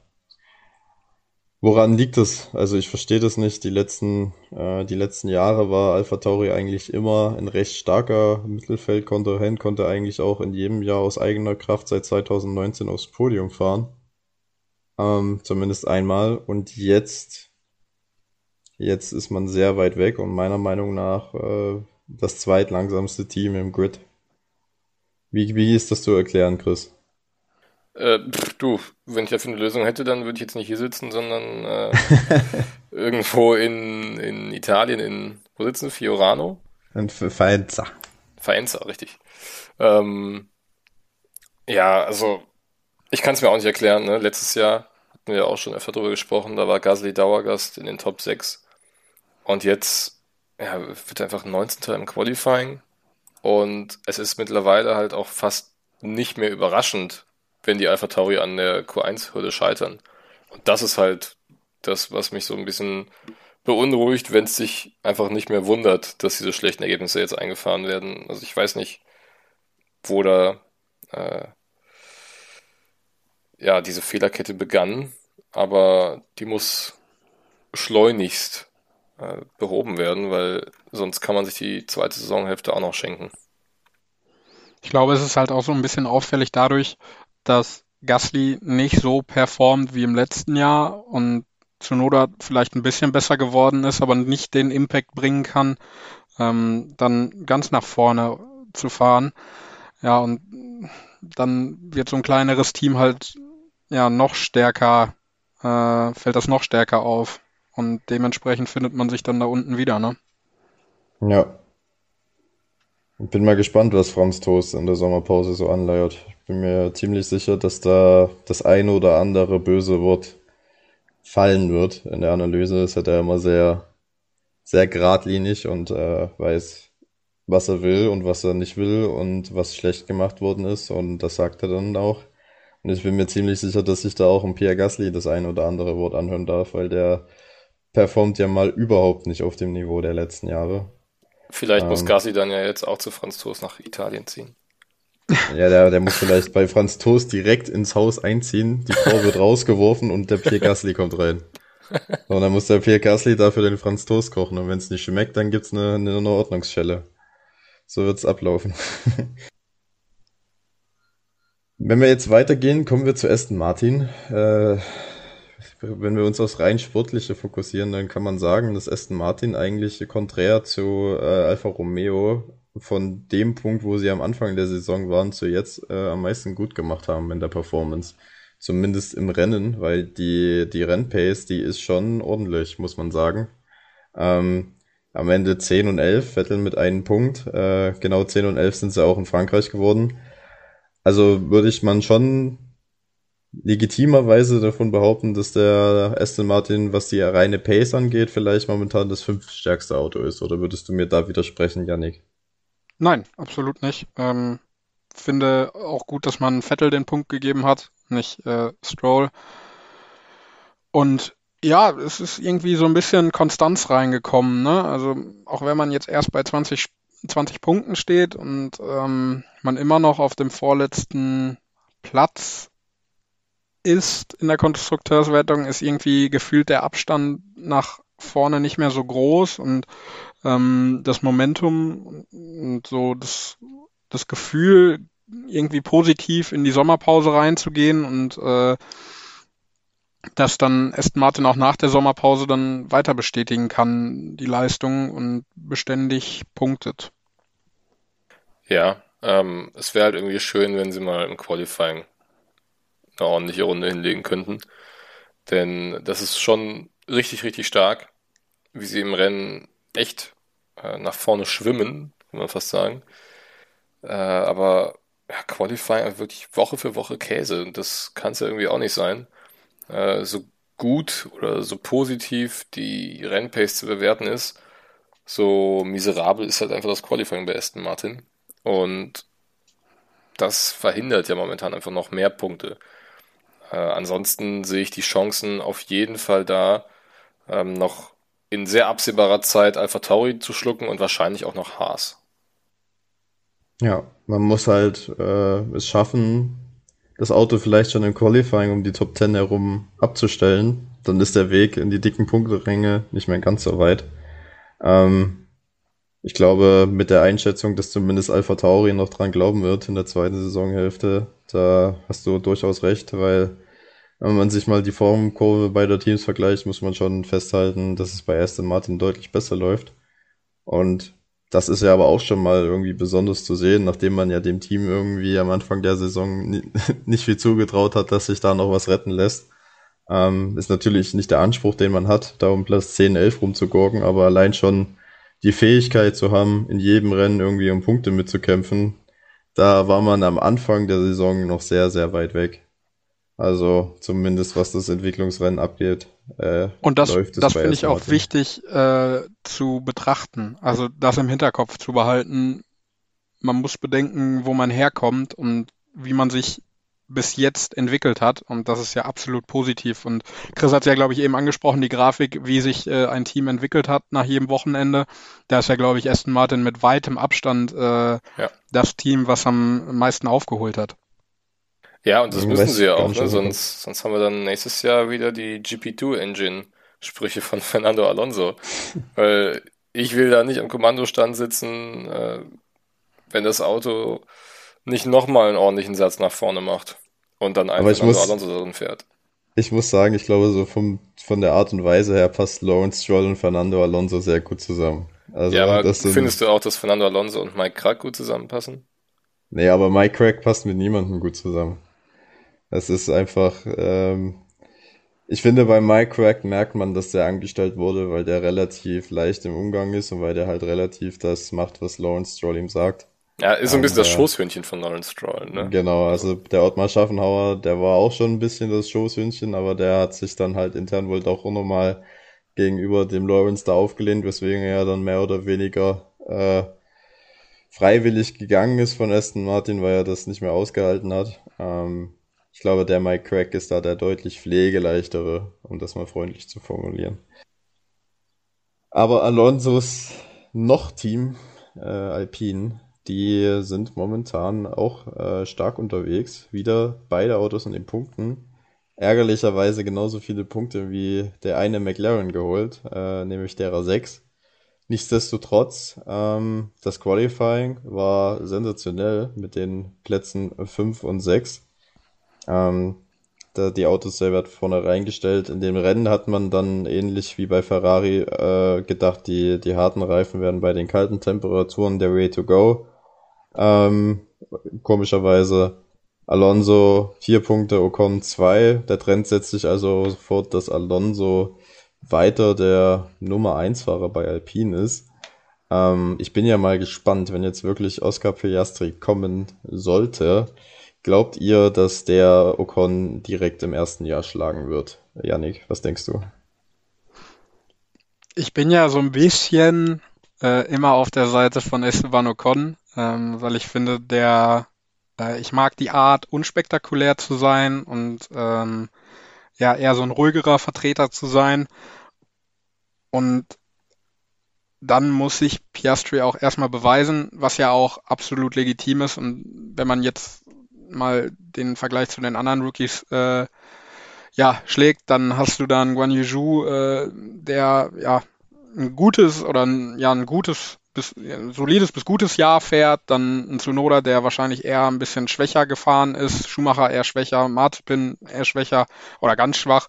Ähm, dann ist es, glaube ich, schon okay, wenn Ocon am Ende des Jahres vor Piastri stehen sollte. Ähm, nichtsdestotrotz kann der Oscar Piastri natürlich äh, auf sich aufmerksam machen, keine Frage. Ja, also ich, ich sehe ja schon wie Yannick, ne? Also äh, ich kann mir jetzt auch nicht vorstellen, dass Ocon das zulässt, dass Piastri da jetzt der neue Superstar im Team wird. Ähm, und glaube es auch einfach ganz objektiv nicht, dass Piastri jetzt auch nach ja, einem ganzen Jahr ohne Rennrhythmus da sofort alles in Grund und Boden fährt. Also ich meine, der Joe hatte ja wenigstens sofort den konstanten Übergang äh, von Formel 2 zu Formel 1 und der Piastri hat halt jetzt diese dicke Lücke. Ähm, der muss sich da auch erstmal wieder ein bisschen dran gewöhnen. Und von daher glaube ich zumindest nicht im ersten Jahr an eine Revolution Oscar Piastris. Ja, doch, ich glaube schon. Also ich persönlich schätze den als den besten Nachwuchsfahrer aus der Formel 2 seit George Russell ein. Ähm, seit 2018 damals Russell die Formel 2 gewonnen. Ich glaube, er ist auf einem sehr ähnlichen Niveau unterwegs, weil wenn man sich mal angeschaut hat, wie der die Formel 2 letztes Jahr dominiert hat, dann ist das schon beeindruckend. Also es ist wirklich ein hochtalentierter junger Mann. Und ich weiß nicht, ich habe das Gefühl, er wird nicht lange brauchen, um in der Formel 1 anzukommen und sich zu akklimatisieren. Ähm, und dass ich Esteban Ocon jetzt nicht für das größte Talent halte, das ist bestimmt in dem Podcast schon das ein oder andere Mal rübergekommen. Also, wenn ich Geld setzen würde, würde ich es auf Oscar Piastri setzen. Aber wir werden sehen. Der Alpine ist nächstes Jahr hoffentlich äh, noch ein Stück konkurrenzfähiger als dieses Jahr. Ähm, Wäre ja auch mega schön, wenn die endlich mal den Anschluss an äh, Mercedes, Ferrari und Red Bull schaffen würden ähm, nachdem man seit, oh Gott, ich glaube, es sind jetzt schon sieben Jahre als Werksteam wieder unterwegs ist und man es immer noch nicht geschafft hat, da regelmäßig vorne reinzufahren. Aber ja, was willst du machen?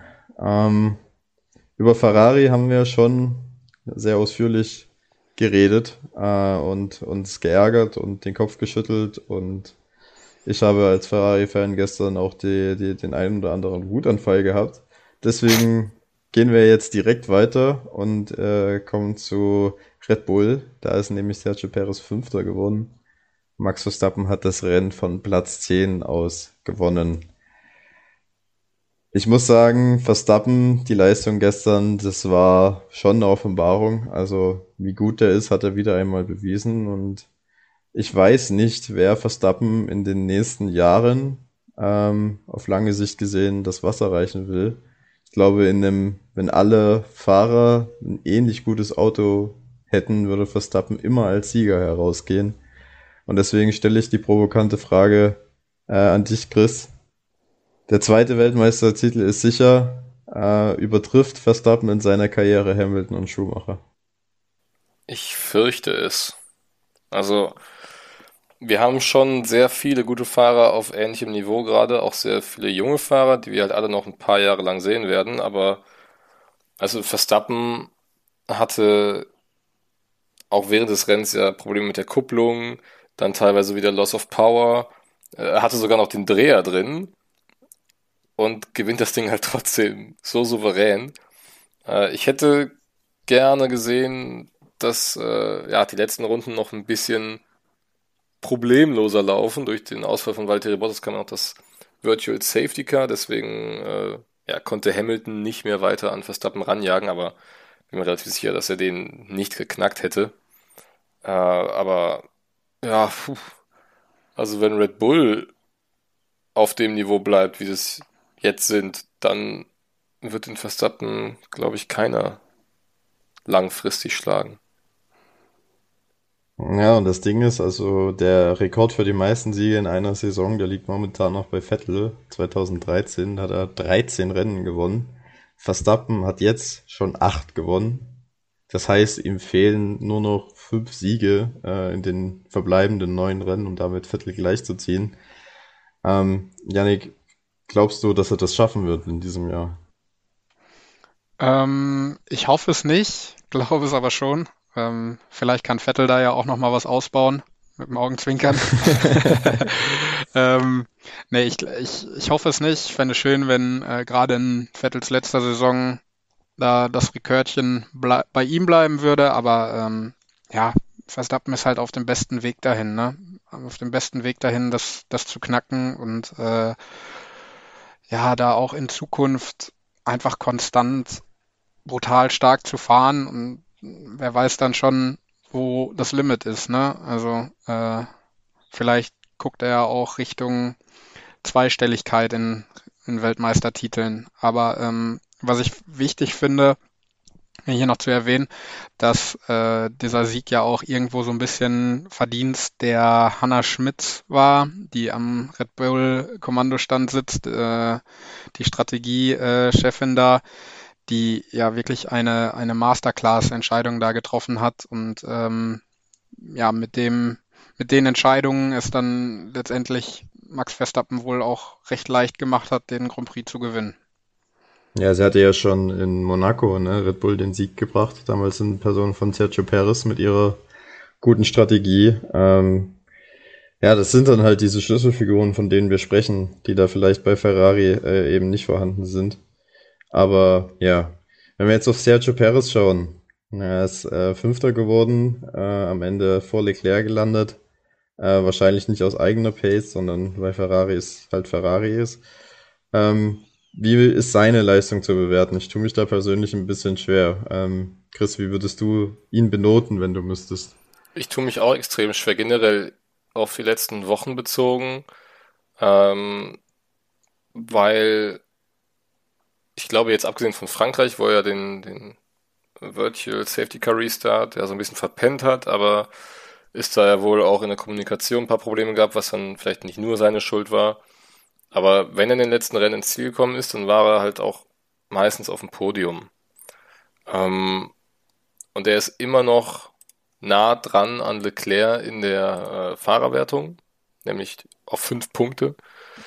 Und ich finde, mit ihm wird gerade ein bisschen zu hart umgegangen. Auch Helmut Marko hat ja jetzt gesagt, sie würden sich nochmal, oder sie müssten mal ein ernstes Wort mit ihm sprechen in der Sommerpause, weil seine Leistungen gerade äh, ja unter aller Sau wären. Das soweit würde ich halt definitiv nicht gehen.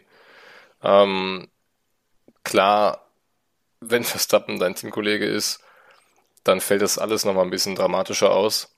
Ähm, aber ich finde trotzdem, dass er nach wie vor seinen Job zufriedenstellend erfüllt. Klar, jetzt wo die Mercedes halt auch stärker werden, kann er sicherlich nochmal einen Gang hochschalten und auch nochmal ein bisschen besser fahren. Ähm, aber ja, ich sehe das längst nicht so schlimm, ähm, wie viele Vertreter innerhalb des Zirkuses oder auch in der Presse. Die Frage ist ja auch, was erwartet man jetzt bei Red Bull von Perez? Ne? Auf der einen Seite sagen sie immer, ähm, er muss die perfekte Unterstützung für Verstappen sein, damit Verstappen erfolgreich ist. Jetzt ist dann, dann war Perez mal erfolgreich und nah dran an, an Verstappen und jetzt ist auf einmal alles schlecht, was er macht und Verstappen gewinnt immer noch. Ne, also ich finde, da ist irgendwo ein bisschen Widerspruch bei, bei Red Bull und für mich ist Paris immer noch die perfekte ähm, Nummer zwei und tut alles dafür, dass Verstappen erfolgreich ist. Ja, Wahrscheinlich ist äh, die Wahrheit irgendwo immer in der Mitte. Also Paris ist wahrscheinlich nicht so schlecht, ähm, wie er jetzt gerade wieder abgestempelt wird, aber es war jetzt auch nicht zu erwarten, dass er konstant lang in der Saison Verstappen das Wasser reicht. Dazu ist Verstappen einfach viel zu gut. Ähm, ich glaube, der tut man Perez auch so ein bisschen Unrecht, weil es gibt nicht viele Fahrer, die das schaffen könnten, ähm, einem Piloten wie Verstappen da das Wasser zu reichen. Man kann ja mal bei Bottas nachfragen, wie das mit Hamilton war. Also ich glaube, da sind wir in einem sehr ähnlichen Fall unterwegs. Ähm, dann sind wir auch schon bei eben besagten Hamilton, der ein unglaubliches fünftes Podium in Folge ähm, für Mercedes eingefahren hat. Der zweite, zweite Platz in Folge dazu noch. Ähm, Russell auf P3 hat das Mercedes-Glück so ein bisschen perfekt gemacht. Und nach dem Rennen war ich dann doch sehr verwundert, als Tote Wolf gesagt hat, dass er sich darüber ärgert, dass bei Hamilton am Samstag das DRS im Qualifying gestreikt hat, weil wenn er weiter vorne gestanden hätte, dann hätte er Verstappen und dem Sieg herausfordern können. Ist Mercedes jetzt wirklich endlich zurück und haben wir jetzt diesen Dreikampf an der Spitze, den wir uns seit, ja, seit Beginn der Saison äh, gewünscht haben, Yannick? Was sagst du? Die Ergebnisse sagen ja. Also ähm, Ferrari muss sicherlich den Blick eher auf Mercedes richten als auf Red Bull, so komisch sich das anhört. Ähm, denn was die Mercedes in den vergangenen Rennen da ja geschafft haben, das ist schon nicht verkehrt. Und die greifen vorne auf jeden Fall wieder an. Ja, und George, ja. George Russell mit der ersten Pole Position, das wollte ich jetzt nicht unterschlagen. Ähm, das war schon auch beeindruckend, was er da am Samstag hingelegt hat. Ähm, äh, Chris, ich will, wollte dich gar nicht abwirken. Vielleicht gibst du uns deine Gedanken zu Russell und zu Mercedes. Ja, also ich glaube, wir haben schon damit gerechnet, dass äh, jetzt in Ungarn äh, Mercedes auf jeden Fall angreifen wird. Deswegen genieße ich das noch so ein bisschen mit Vorsicht. Äh, ich kann nämlich jetzt auch noch gar nicht so richtig vorhersagen, ob Mercedes in Spa-Francorchamps da ähnlich stark auftreten wird, wie sie es jetzt in Ungarn getan haben. Allerdings Frankreich war jetzt auch nicht so die Mercedes-Strecke und sie haben Doppelpodium geholt. Ähm, von Russell, ja, er war endlich mal wieder Mr. Saturday, äh, wie es damals bei Williams auch immer war. Äh, endlich seine erste Pole und das wird auch nicht seine letzte gewesen sein. Das äh, ja, macht auf jeden Fall Spaß, jetzt auch endlich wieder dann drei Teams dabei zu haben, die um den Sieg mitfahren können. Also das Rennen hat mir halt auf einmal so viel mehr Freude bereitet, einfach nur weil noch ein drittes Team mit dabei ist. Und jetzt hat es ja wirklich so ein bisschen den Anschein gehabt, als ob auch dann aus allen Teams jeweils beide Fahrer theoretisch jeden der ersten sechs Plätze in einem Rennen belegen können. Klar, in den meisten Fällen wird es trotzdem Verstappen ganz vorne, aber ähm, wisst ihr so, also man kann es kaum noch vorhersagen jetzt. Und äh, klar, die Aussage von Toto Wolf, äh, dass die Formel 1 langweilig wird, weil Red Bull und Ferrari ja so weit vorne wegfahren, die war natürlich absoluter Schwachsinn, weil wenn dein Team achtmal in Folge Konstrukteursmeister geworden ist, dann hast du dich zu diesem Thema einfach nicht zu äußern. ähm, und wenn es dann aber doch tut mit solchen Worten, dann ist es spätestens jetzt eigentlich widerlegt, weil so groß kann der Vorsprung ja nicht gewesen sein wenn Mercedes den jetzt wieder eingeholt hat, beziehungsweise egalisiert hat. Ähm, ja, ich hoffe einfach, dass eben alle drei Teams ungefähr auf einem Level bleiben.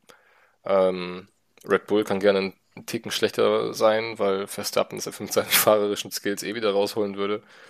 Ähm, aber ja, ich würde auch sagen, die, die Lücke scheint geschlossen. Wie gesagt, Spa wird nochmal so ein bisschen zeigen, wo der Hammer wirklich hängt, weil es nochmal eine ganz andere Strecke ist als Ungarn. Äh, danach dann Sandford, wird Mercedes wahrscheinlich auch wieder sehr entgegenkommen. Ähm, aber im Moment genieße ich das einfach, dass wir jetzt scheinbar wirklich drei Teams haben, die wieder um Siege mitfahren. Und das hatten wir wirklich schon seit Ewigkeiten nicht mehr. Ja, man darf auch nicht vergessen, ab Spa soll ja dann auch dieses neue Unterbodenreglement mhm. von der FIA kommen, wo ja durch ja dann auch ähm, Red Bull und Ferrari gezwungen sind, höchstwahrscheinlich ihr Auto höher zu fahren, als sie es momentan tun. Äh, und das könnte ja Mercedes auch noch in die Karten spielen. Also Es wird wirklich spannend zu sehen sein. Wenn das genauso eintrifft, dann könnte ich mir schon vorstellen, dass wir wirklich die drei Teams haben, wo man vor dem Rennwochenende nicht weiß, wer jetzt der Favorit ist und wer das Ding am Ende gewinnt. Ähm, ich weiß, was du auf jeden Fall sagen wolltest. Ich habe nämlich auch gedacht, dass gestern in dem Rennen, da ging es so oft hin und her, dass man irgendwie zwischenzeitlich immer gedacht hat, naja, jetzt fällt es eher in die Hände von Russell, jetzt fällt es eher in die Hände von Leclerc, jetzt fällt es ja. dann doch wieder in Verstappens Hände. Äh, und am Ende kam dann auch nochmal der Hamilton mit seinen sieben Meilenstiefeln. Also das war schon echt extrem spannend. Und ich finde, das ist auch ein guter Schlusssatz für unsere Analyse des großen Preises von Ungarn. Und damit würde ich jetzt rüber in den Newsblock gehen.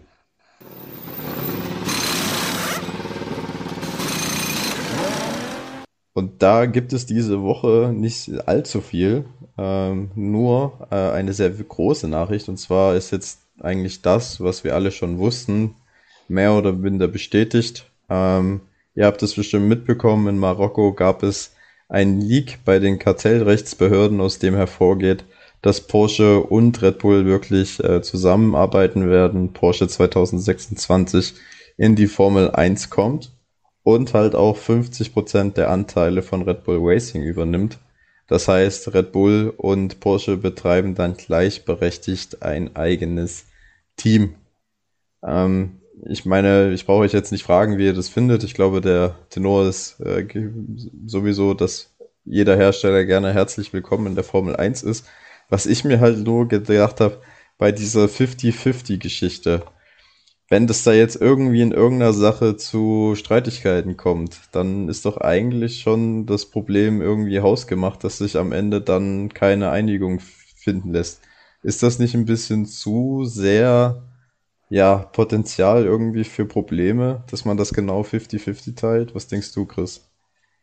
Ja, habe ich tatsächlich bislang noch gar nicht so drüber nachgedacht, aber jetzt, wo du es sagst, äh, gar nicht mal so uninteressant. Vor allem, wie wird denn das dann gehandhabt? Bleibt das dann ein österreichisches Team oder wird es ein deutsches Team? Das kann ich dir gar nicht sagen. Das ist die nächste gute Frage. Also dann, ich, dann teilt sich die Flagge. Nee, ich nehme an, dadurch, dass man ja bei den äh, bei Red Bull Racing das Powertrains in England baut, äh, das Red Bull österreichisch ist, äh, Porsche deutsch, müsstest du ja eigentlich sogar die Flagge 3 teilen. Also ich kann dir das absolut nicht sagen. Ich würde jetzt spontan behaupten, äh, wenn Verstappen gewinnt, dann wird trotzdem die, die österreichische Flagge äh, ja, gespielt, einfach weil Red Bull vielleicht schon länger Teil der Formel 1 ist. Aber keine Ahnung, es kann auch genauso gut ins äh, Umgekehrte treffen. Ja, aber durchaus interessant, Punkt. Ähm, bei Alpha Tauri wird es ja dann so sein, dass sie auch mit Porsche-Motoren fahren aber das Team weiterhin vollkommen in der Hand Red Bulls ist. Also ja, äh, ja wie da jetzt dann die Aufteilungen sind, äh, wie sich vielleicht die Lackierung ändert, äh, glaube ich jetzt eher nicht dran, aber ähm, das, das wird alles dann wohl erst in Zukunft äh, absehbar sein, denn offiziell von den Teams oder von den Herstellern verkündet ist ja noch nicht. Es ist eben einfach nur, wie gesagt, aus diesem äh, Kartell, äh, Kartellrechts Gedöns in Marokko hervorgegangen. Ja, aber man kann ja schon davon ausgehen, dass wenn jetzt offizielle behördliche Dokumente vorliegen, dass das schon ähm, sehr wassersicher ist. Ja, klar, nee, das wollte ich auch nicht anfechten, nur ähm, dass wir halt zu dieser, zu diesem gesamten Konstrukt erst dann mehr erfahren werden, wenn es auch das Team und äh, der Hersteller offiziell machen. Genau, und das ist äh, höchst, also frühestens dann, wenn der äh, FIA Motorsportrat das finale verbindliche Reglement für die neuen Motoren äh, verkündet, was mittlerweile momentan im September erwartet wird. Ja. Eigentlich sollte es ja schon eher verkündet werden. Es gibt auch ja, ja zum Österreich-Rennen. Ne? Ja, genau. Also Gerüchte ist es halt nicht. Es war eigentlich mehr oder weniger klar, dass man das bei Red Bull eigentlich während des Österreichs Grand Prix verkünden wollte, aber da es jetzt zu dieser Verzögerung kam, schiebt sich das Ganze nach hinten. Und ansonsten über Alonso und Vettel haben wir schon ausführlich geredet am Anfang der Folge. Also wenn ihr jetzt nichts weiter habt, ähm, würde ich den Newsblock sogar schon wieder schließen. Ja, es gab halt noch die eine Geschichte, dass Jost Capito ähm, ja, gesagt, dass Alex Albon relativ fix nächstes Jahr auch bei Williams fahren wird. Wir waren uns ja vorhin vor der Aufnahme noch ein bisschen unsicher, wie da die Vertragslage aussieht. Du hattest da aber Licht ins Dunkle gebracht, Paul. Ja, genau, also wir waren halt, äh, ich war der Überzeugung, dass Albon einen mehrjährigen Vertrag hatte und ihr habt gesagt, nein, er hat nur den, den Einjahresvertrag und dann haben wir nochmal nachgeschaut und es ist so, dass er einen mehrjährigen Vertrag hat. Wie lang genau, äh, das ist nicht offiziell bekannt, aber es wäre wohl so gewesen, dass Red Bull für 2023 die Option hätte, äh, ihn zurück in den eigenen Fahrerkader zu berufen. Diese Option wird man jetzt nicht ziehen, äh, was auch nicht wirklich überraschend ist, weil es einfach keinen Platz für Albon bei Red Bull gibt. Und damit ist äh, so gut wie sicher, dass Albon äh, nächstes Jahr im Williams sitzen wird. Ähm, ich glaube, alles andere macht für alle Beteiligten auch keinen Sinn. Ja, und äh, ich weiß nicht, Chris, du verfolgst ja immer die Formel 2 und die Formel 3 sehr ausführlich. Ich kann das ja leider nicht, weil ich immer arbeiten muss.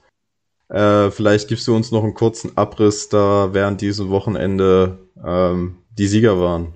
Ja, also in der Formel 2 hatten wir mal wieder einen Gastauftritt von David Beckmann, ähm, der dafür, ich glaube, Amaury äh, Cordel, korrigiere mich, wenn ich falsch liege, ähm, bei Van Amersfoort mitgefahren ist allerdings da keine Punkte gesammelt hat. Ähm, gewonnen haben das Sprintrennen Jack Doohan und das Hauptrennen Theo Pourchaire, der damit wenigstens wieder so ein bisschen rankommt an Drogovic in der Formel 2. Das sind dann jetzt noch 21 Punkte Abstand. Und die Formel 2 wird auch wie die Formel 1 nach der Sommerpause den Tripleheader mitnehmen. Spa, Sandford und Monza und dann aber über zwei Monate gar nicht fahren, damit dann das schöne, tolle, große Finale in Abu Dhabi stattfinden kann. Äh, möglicherweise ist dann aber bis dahin schon alles entschieden. Ähm, und auch die Formel 3 geht diesen Tripleheader mit und hat dann aber in Monza auch schon das Saisonfinale.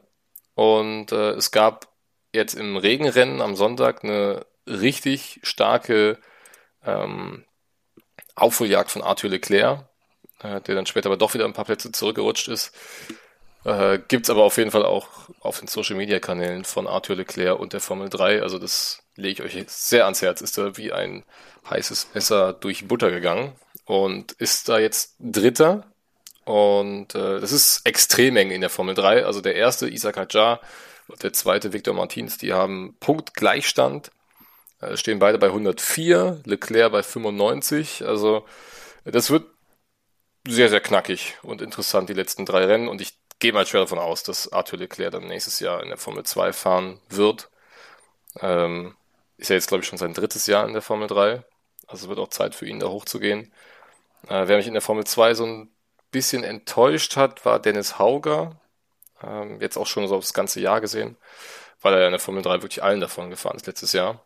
Und jetzt aber in der Formel 2 schon noch ein bisschen Probleme hat. Daruvala aber auch. Also Bremer ist lang nicht da, wo sie die letzten Jahre waren. Ähm, ja, aber das so als kurzen Überblick über die Nachwuchsserien ähm, vor der Sommerpause.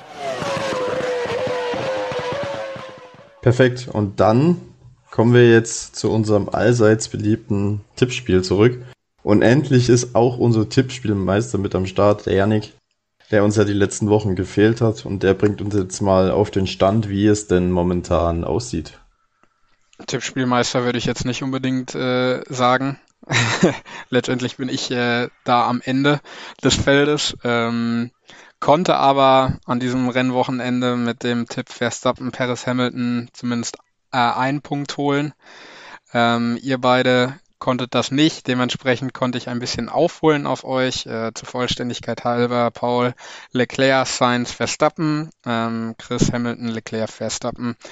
Macht in der Endabrechnung einen Gesamtstand bei mir von acht Punkten und bei euch beiden von zehn Punkten. Ich habe äh, mir wie immer schon Gedanken gemacht äh, vor dem äh, ja in der in der Aufnahme und äh, möchte gerne was wagen und ähm, wünsche äh, George Russell den ersten Platz in Spa. Ähm, ich glaube, da hat er gute Erinnerungen dran und äh, ja, ich würde es ihm einfach wünschen, sehe Russell auf 1, Verstappen auf 2 und äh, Charles Leclerc auf 3. Ähm, ja, Paul, wie machen wir es? Ähm, ja, gute Frage. Mach du einfach, fang du an. Das ist sehr ehrenwert. Äh, ja, gönnen würde ich es äh, George Russell definitiv auch, aber ich glaube nicht daran, dass sich der Mercedes in Spa durchsetzen wird. Hm, glaube stattdessen, dass Verstappen auch dort wieder gewinnt im Heimatland seiner Mutter und äh, dass Leclerc zumindest Zweiter wird und äh, Sergio Perez sich Platz 3 holt. Ich glaube auch an einen Verstappen-Sieg in Belgien. Das sollte, die Strecke sollte dem Red Bull entgegenkommen und vor, ja, quasi in seinem ersten Heimspiel vor vielen äh, holländischen Fans wird Verstappen das sicher reißen. Ich gehe mit äh, Lewis Hamilton auf Platz 2. Ich glaube, der Mercedes ist richtig stark unterwegs und äh, diese Unterbodenanhebung wird ihn auch in den Karten spielen. Und ich gehe mit Carlos Sainz auf Platz 3, einfach weil Ferrari Leclercs Rennen irgendwie wieder versauen wird.